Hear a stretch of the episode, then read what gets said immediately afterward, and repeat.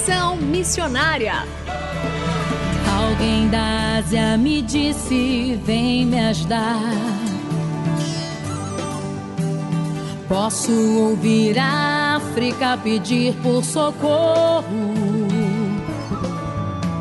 Ruanda, Somália, Nigéria clamando. Conexão Missionária o programa que aproxima você do campo missionário. Nosso propósito é informar de que maneira você pode se envolver com a obra missionária, compartilhar motivos para intercessão e também apresentar oportunidades para que você possa ir a um campo missionário, apresentando entrevistas, atividades missionárias e a programação de eventos para quem deseja fazer parte daquilo que Deus está realizando no Brasil e no mundo. Fique conosco, está começando mais um Conexão Missionária. Fique conosco em Conexão Missionária.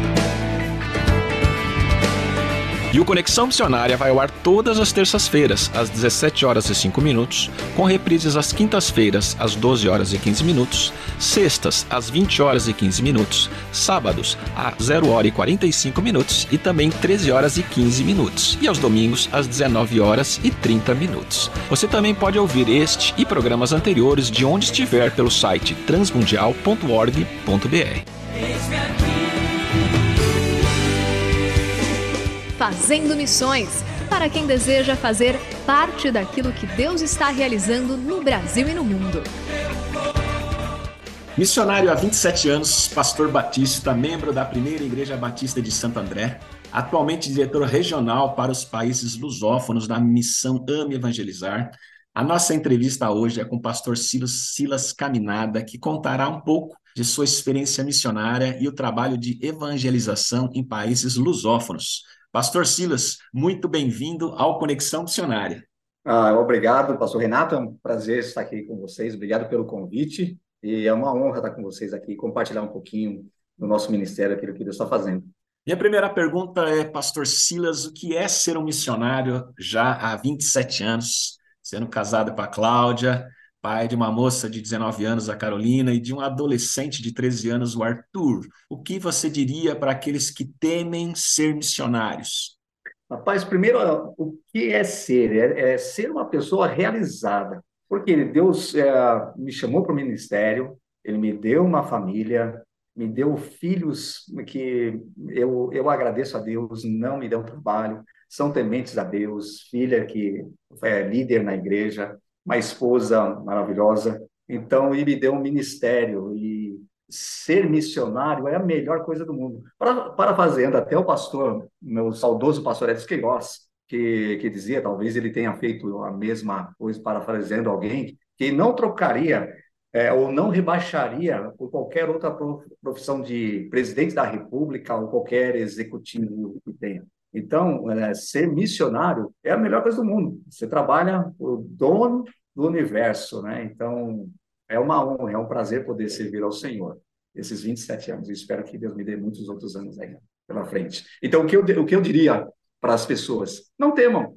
porque o, porque o temor ele pode ser fruto de uma falta de convicção do, do chamado. E esse é um problema. O que mantém a pessoa no campo missionário, no chamado, é convicção. Se você não tiver convicção, você vai ter muita dificuldade. Então, são 27 anos de muita convicção, é, porque você tem lutas no, no campo, tem lutas, você, mas quando você tem a convicção, você continua mantendo o foco no seu chamado. Você sabe que Deus é um Deus provedor, um Deus que supre todas as coisas. Então, você continua levando. Então, você não há temor, né? mas para isso você precisa ter convicção não é ausência de medo, né? Mas é uma não, justamente de que Deus está pre presente ali junto conosco, não é isso? Perfeito, é isso mesmo. Né? Então não, não há por que temer, né? Porque Deus é um Deus amoroso, ele cuida.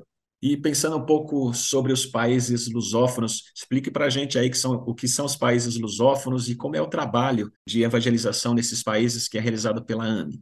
Países lusófonos são países de fala ou de língua portuguesa. Então, eu, eu sou responsável por esses países, no caso, Angola, é, Cabo Verde, Guiné-Bissau, Moçambique, é, Portugal, São Tomé e Príncipe e Timor-Leste. Brasil não entra porque o Brasil nós temos um, é, o Brasil é muito grande, então nós temos um outro diretor, né, e, e vários diretores também é, nacionais por região. Então, nesses países é, africanos e na é, Euroásia, nós é, temos o trabalho, e o nosso trabalho é, é o mesmo aqui no Brasil, de, de encorajar ou de ajudar a igreja a cumprir a sua missão bíblica de evangelizar todo mundo. Então, essa é a nossa missão. Então, nós trabalhamos para apoiar a igreja, para capacitar a igreja, treinar a igreja para que ela evangelize a, o seu povo, a sua nação.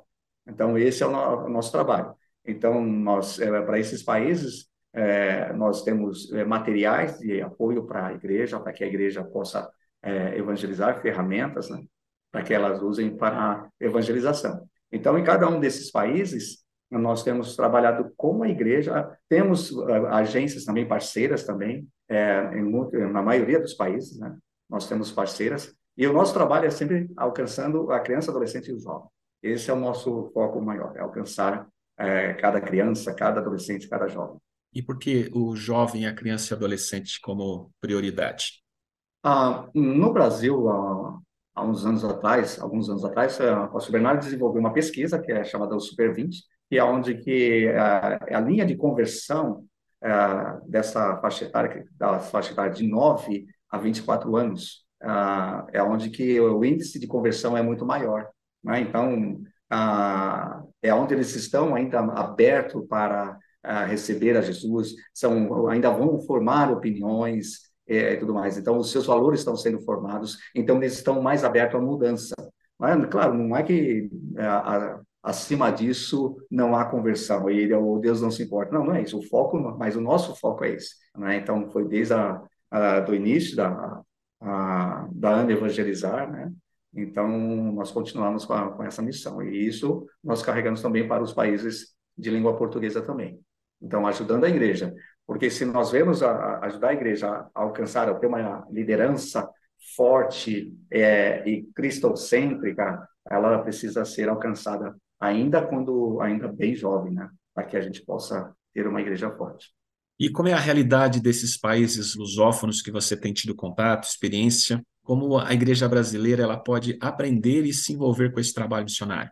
Ah, bom, a realidade desses países, cada, cada país, uh, de todos os países, assim, eu vejo que o, o mais difícil é, seria Guiné-Bissau, né?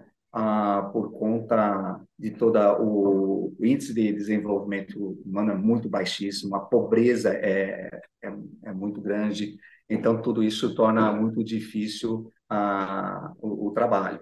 Mas a, a realidade nesses países é assim, quanto mais pobre parece o, o país, a, a corrupção é, é, é, maior, a dificuldade é maior, nós vemos um, isso em cada um dos países, guardando as suas devidas proporção né, para cada um deles. A questão da fragmentação que nós temos visto também no Brasil, ela é presente também nesses países, né, ah, por conta é, da própria situação, da carência do povo, né, da, de alguma miséria. Então, é, os missionários que vão para lá, eles têm, eles também têm que ajudar na questão é, de alimentação, porque muitos desses países eles só têm uma alimentação, só se alimentam uma vez por dia, então é, se torna algo bem complicado. Então há um trabalho social nisso. Né? Guiné-Bissau, por conta do índice de desenvolvimento humano ser muito baixo, há um trabalho muito forte é, missionário com as escolas, né? E é onde eles utilizam ah, ah, o ensino ah, para poder pregar o evangelho. Né? Então, essa é uma realidade é, muito forte em cada um desses países, né? E, e por conta dessa fragmentação também, a, a igreja tem, é, tem se perdido um pouco na, sua, na sua missão. Né? Então, ah, como que a igreja brasileira ela pode é, se envolver com, com o trabalho missionário? Olha, tem algumas formas que ela pode. Ela pode é, apoiar um, um, projeto existente, não é?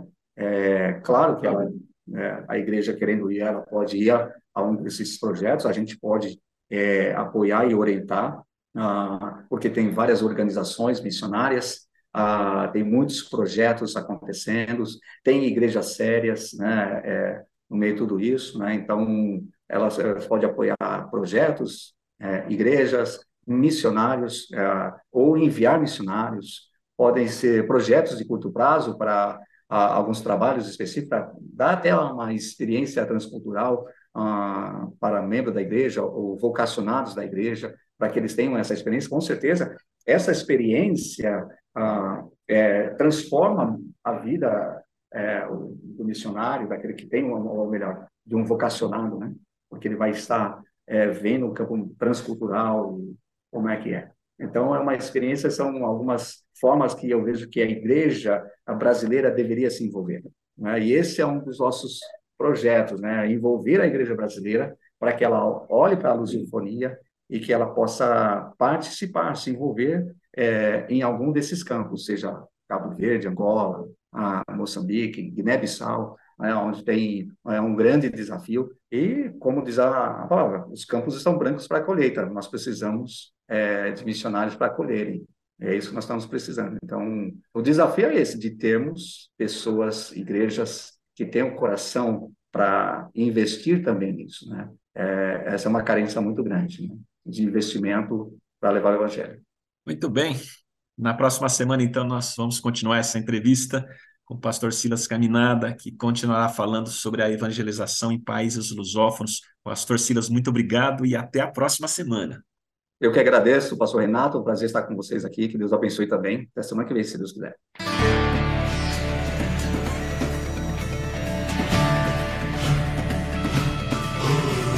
Estamos encerrando mais um programa Conexão Missionária. Eu, Renato Kroger, apresentei, com trabalhos técnicos a cargo de Tiago Lisa, Lilian Claro e Pedro Campos, e vinhetas gravadas gentilmente por Renata Burjato. A você que esteve conosco até agora, o nosso muito obrigado. Que Deus te abençoe e até o próximo Conexão Missionária.